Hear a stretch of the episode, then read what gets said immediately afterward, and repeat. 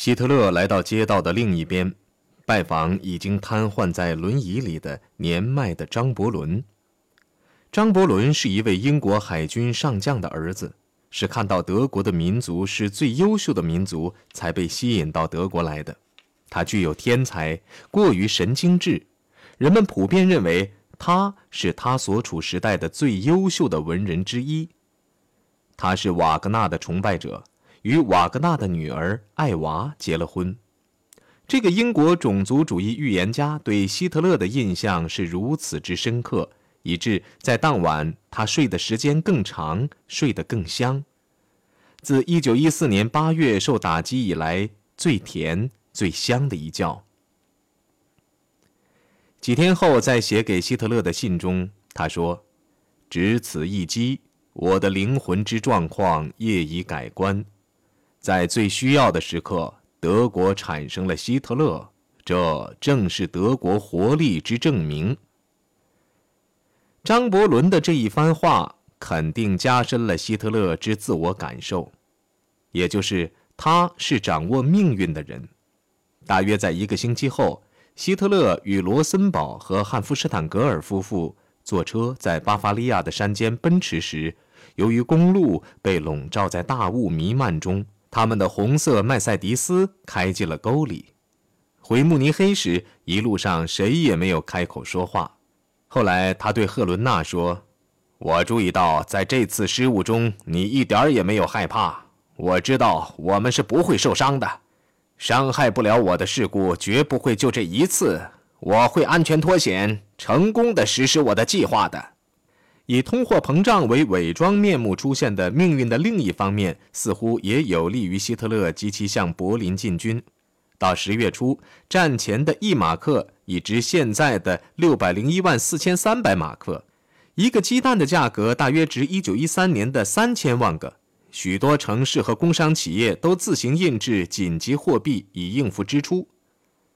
帝国银行无法拒绝接受这种紧急货币。或已经与他们的货币等值相处。政府印制自己的货币成了大笑话。去年十二月印的票面额为一千马克的纸币，现在给打上了红印，十亿马克。巴伐利亚银行几个星期前发行的票面额为五亿马克的钞票，现在被盖上了二百亿马克。这二百亿马克假定当时能兑换八百美元。但是，等这张带天文学数字的不怎么漂亮的钞票的持有者来到兑换处时，它只值一个零头了。那还得是假定有人愿意将硬通货兑换给他。人们疯狂了，他们不敢持有钞票一个小时。要是错过一辆去银行的电车，一个人的月薪便可能减到原值的四分之一或者更少。在巴登，一个年轻跑堂对美国记者海明威说。他省下了足够购买一座旅馆的钱，现在呢，却连四瓶香槟酒都买不了。德国将货币贬值，为的是要欺骗盟国。跑堂说：“不过，我能从中得到什么呢？”通货膨胀的重担自然而然地落到了不能用钞票支付的人们身上，工人和老年人。工人们已处于饥饿的边缘，而老人们则在一夜之间成了穷光蛋。靠养老金过活的人们，以及靠债券或人寿保险的利息维持生计的人们，已经成了赤贫。用黄金保值的马克购买的股票，现在却用钞票支付，而钞票一过手，便马上又贬值。在美国，只有在国内战争后曾遭过类似厄运的南方人的家庭，才明白这是什么滋味儿。唯一感到高兴的是，大概只有债务缠身的人们，因为他们可以用毫无价值的废纸去偿还债务。但是，最大的受益者还是交易所的大亨、投机倒把者以及能把握时机的外国人。他们用低的可笑的价格购买珠宝首饰和产业，只要花上几百美元，大型产业和大厦变成了这些贪婪的家伙的财产。传家宝换来的也只够一家人维持数星期的生活。有些事情是无法令人相信的。有一个妇女将一篮子钞票遗忘在街上，片刻之后，她回来时发现钞票被倒入污水沟，篮子却被人偷走了。一个每星期工资达二十亿马克的工人只能买马铃薯给家人度日。基本食物的供应中断后，向来守法的德国人到田里掠抢马铃薯的事件比比皆是。从一月份以来，希特勒吸收了大约三点五万名新党员。到十月中旬，希特勒更加相信人民已做好了进行另一次革命的准备。当我的狂想和对整个德国人民的热爱要我这样做的时候，希特勒对纽伦堡的听众说：“我只能采取行动。”讲演时，他从没有这样动过感情。你真无法想象，这人开始演讲时，听众有多安静。那年十月，一个炽热的追随者在他的家书中写道：“全体听众好像不能呼吸似的。有时候，我几乎觉得，为了取得男女老幼的无条件的信任，希特勒使用了符咒。”另一个入迷的听众离希特勒之近，几乎使他看清了他如何唾沫横飞。对我们来说，这个人是个旋风式的苦行僧，但他知道如何燃起人们胸中的火焰。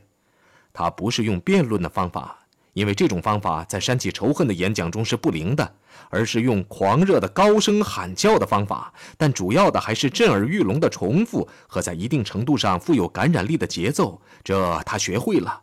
这种方法能强有力地鼓动人心，并且具有原始的和野蛮的效果。在巴伐利亚，这种煽动性演讲所带来的压力使冯卡尔无法执行其公务，尽管他有独裁的权利。虽然上司要他遏制希特勒的暴力，但巴伐利亚的许多领导人都向他施加压力，要他温和地对待希特勒。巴伐利亚的脾气原是民族主义和保守的，对希特勒之粗暴行径和激愤的言论，虽然许多人表示遗憾，但他们。也与他一样，梦想德国强大和恢复青春。一些原是受人尊敬的感情，却误将人们引上纳粹的歧途。巴伐利亚民主党的一个自由派党员说：“这些人原也是想真诚地为国民服务。”出于这个原因，巴伐利亚警方人士虽然满腔怒火，却没有怎么干预希特勒的暴力。巴伐利亚的陆军司令洛索夫将军在柏林来令要制裁希特勒并封闭其报纸时，抗拒了这一要求。由于洛索夫继续违令，立刻被解职。但这一行动激怒了巴伐利亚政府，他反而被政府任命就任巴伐利亚州国防军司令。第二天，全巴伐利亚驻军集体违令，几乎等于叛乱。他们向巴伐利亚政府宣誓与魏玛共和国脱离关系。等巴伐利亚与帝国的关系重新得到调整时，本人才恢复服从上级军官的原则。这是合法的、正式的、没有暴力的反叛。尽管如此，他仍是不折不扣的反叛。不会发生国内战争的。巴伐利亚一位内阁成员私下对墨菲说：“只不过是国家这条大船太偏向左边罢了。纠正这种情形，过去是，现在仍是巴伐利亚的责任。”冯卡尔委员本人也发表文章攻击联邦政府，在《慕尼黑日报》上，他为巴伐利亚的违令开脱，并号召推翻古斯塔夫·斯特莱斯曼总理的新政府。斯特莱斯曼靠自己的力量成功，笃信自由和政治权利。斯特莱斯曼自身也是民族主义者，他攻击说，在普鲁士有3.2万名马克思主义者占据了各种官职，因此国内的政治纯粹是马克思主义的。就是说，他们与事物发展的自然规律背道而驰。他们的目标是强迫、鼓动、煽动和街头打架。外交政策正变成国际化，而那些控制外交大臣的人们却处心积虑不让德国再次强盛。这些思想和言论与希特勒的可以说如出一辙。几天后，洛索夫将军尽管被魏玛共和国解职，这个时候仍指挥他的部队。据报道，做了一次演讲，宣称只有三种可能性：一切如常，依旧老牛拉破车，巴伐利亚与帝国脱离，向柏林进军，宣布对全国实行专政。希特勒全力支持最后一个建议，把巴伐利亚从联邦政府中游离出来。这是不合希特勒口味的，因为一旦独立，巴伐利亚又可能建立以皇太子卢伯莱希特为国王的君主政体。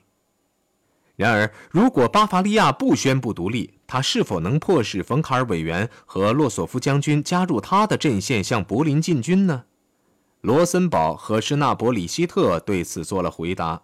他们的计划是在十一月四号庆祝德国纪念日那天绑架卢伯莱希特皇太子和卡尔，用数百名冲锋队员去封锁福尔德赫伦大厅附近的通道，因为所有要员都集合在大厅里。之后，希特勒便要客气地对他的阶下囚说：“为了阻止赤色分子夺权，阻止巴伐利亚脱离帝国，他已经将政权夺取。”按罗森堡的说法，这次起义将费时很短且不痛苦，因此卡尔与卢布莱希特只好被迫合作。汉夫施坦格尔认为这是妄想，他争辩说，对皇太子的任何攻击肯定会迫使陆军出来报复。在强调这一行动如何不通、如何缺乏头脑的同时，汉弗施坦格尔转而对罗森堡进行人身攻击。他说：“如果希特勒老对这些波罗的海之出谋划策者耳软，党就将灭亡。”希特勒同意将绑架一计否决，但又不立即对罗森堡一事做出承诺。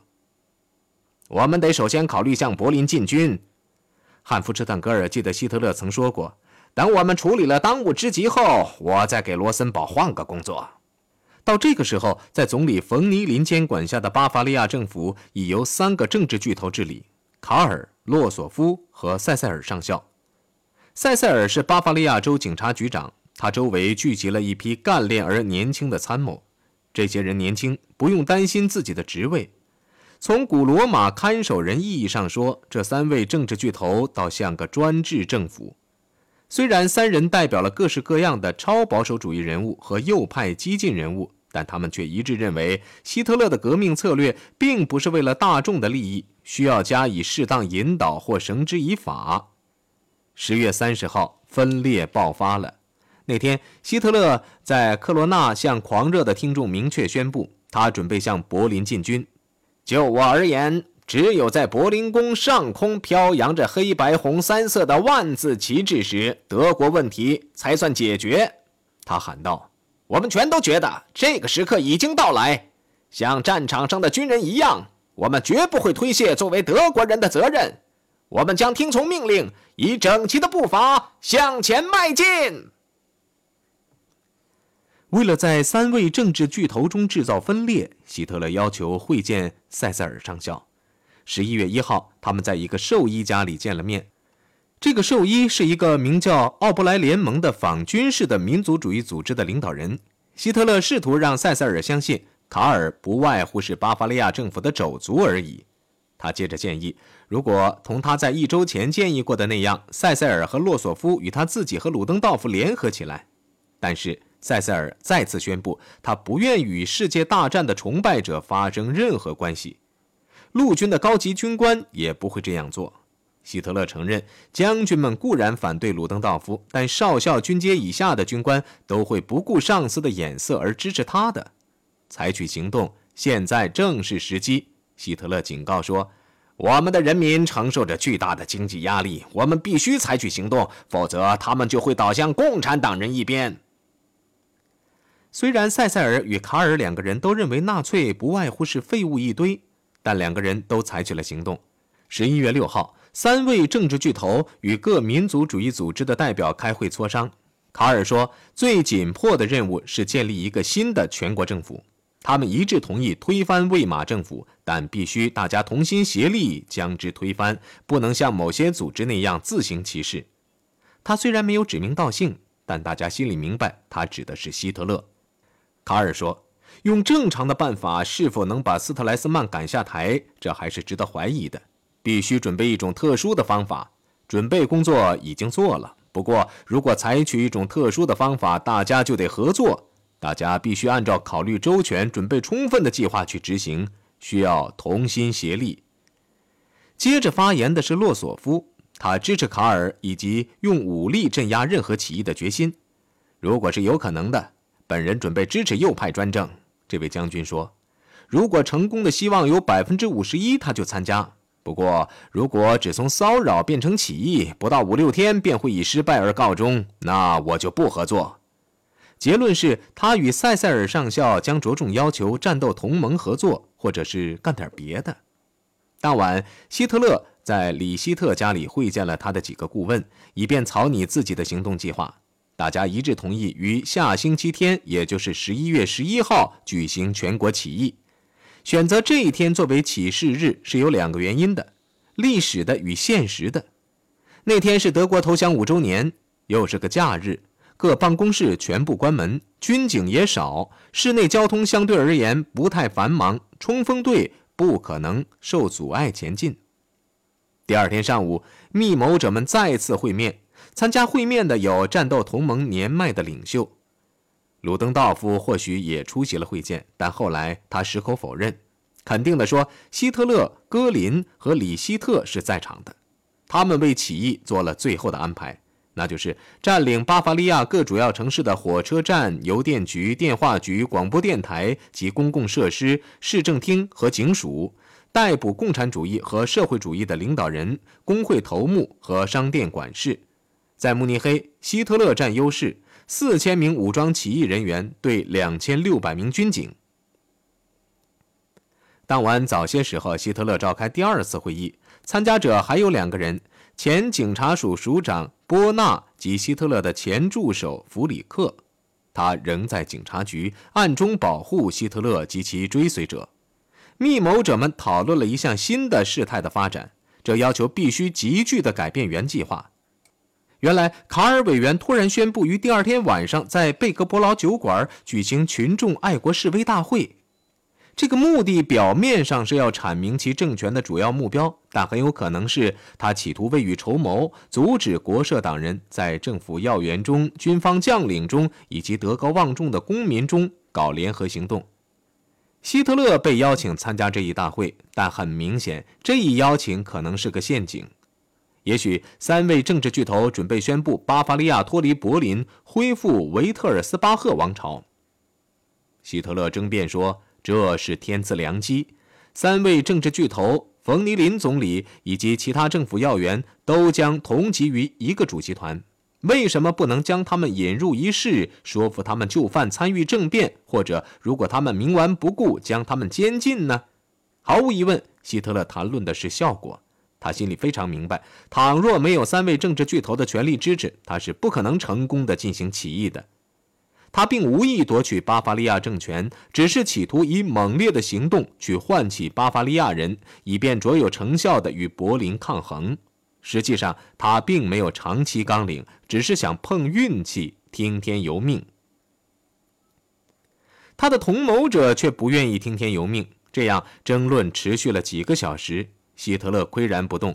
这样，十一月八号凌晨三点，大家勉强接受了希特勒的建议。这天晚上，在贝格伯劳酒馆举行起义。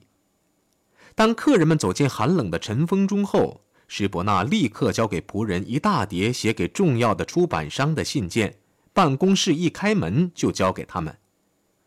第二天，天气寒冷透骨，又兼刮着风。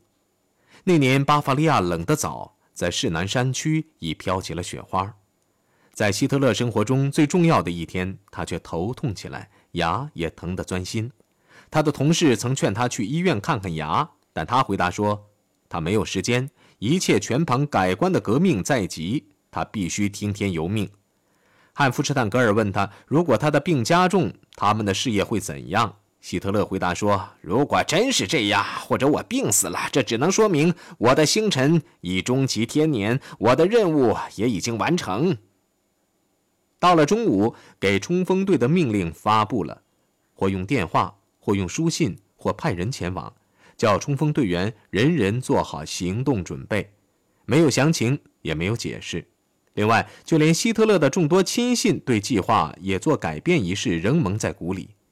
中午的时候，罗森堡正在他的粉刷一新的小办公室里与汉弗施坦格尔讨论当天的《人民观察家报》。该报头版刊登了率普鲁士大军倒向俄国一边与拿破仑在托洛根对垒的将军的照片。照片说明称，在紧急时刻，我们是否能找到另一位约克将军？两人虽互相鄙视，却在一起讨论这幅照片可能产生的后果。这个时候，他们听见有人在外边跺脚，并用沙哑的声音问：“格林上尉在哪里？”门被推开了，希特勒身穿军大衣，扎着皮带，手中拿着鞭子，出现在门口。他冲了进来，激动的脸色铁青。你们发誓不将此事向任何人提起。”希特勒紧迫地说：“时间到了，我们今晚行动。”他请这两个人当他的私人陪同，要他们带上手枪，在七点在啤酒馆外会面。汉弗施坦格尔匆匆回家，叫妻子将儿子埃贡带到刚在乡间新建的别墅。之后，他通知许多外国记者，包括尼卡伯卡在内，说无论如何都不能错过当晚的大会。